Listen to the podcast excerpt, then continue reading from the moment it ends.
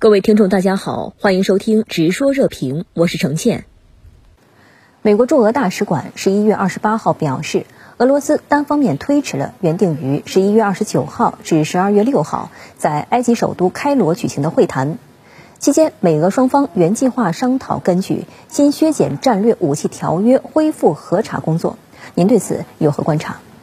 新削减战略武器条约是现在美俄之间唯一的核军控条约，而围绕这一条约进行的沟通和磋商是美俄战略稳定的重要的渠道。俄乌冲突爆发之后，关于核威慑的问题呢，就不断的被提起，而美俄之间的相关的磋商和接触也处于中断的状态。其实呢，这是非常令人担忧和恐惧的事情。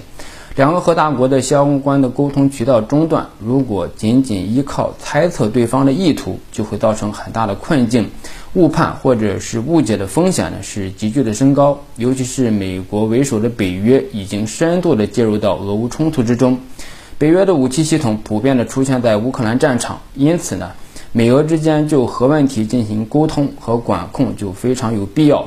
至少要保持两个核大国意图和相关武器信息的相对的透明，通报各自的核武器的状态。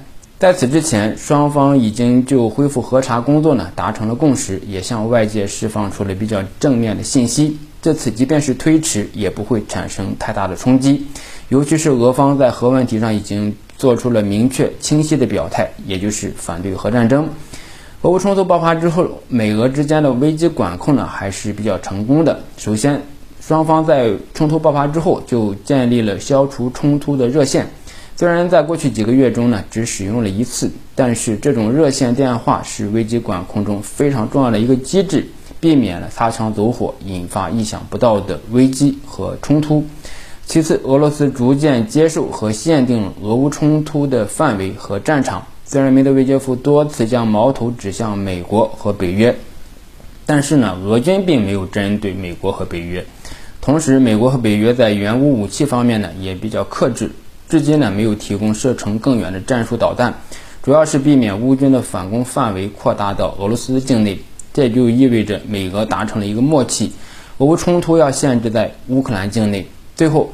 美俄之间的高层的沟通呢一直没有中断，包括美国总统国家安全事务助理沙利文与俄罗斯的乌沙科夫、帕特鲁舍夫、美俄防长以及军方将领之间的沟通呢一直没有中断。现在来看呢，这种沟通也是有成效的，尤其是关于核武器领域的沟通，保持了全球的战略稳定。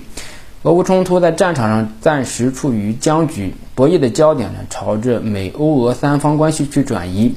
法国总统马克龙将访美，除了俄乌冲突的议题之外，就是美欧之间的经济问题了。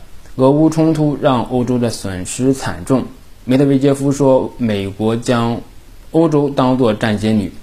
美欧之间的经济上的确是存在很大的问题。从历史上来看呢，美欧合作的一个外部的动力就是苏联以及现在的俄罗斯。俄乌冲突将欧洲推入美国，而 借着俄罗斯的压力呢，美国可以敲诈欧盟。这种戏码在冷战期间也是多次发生。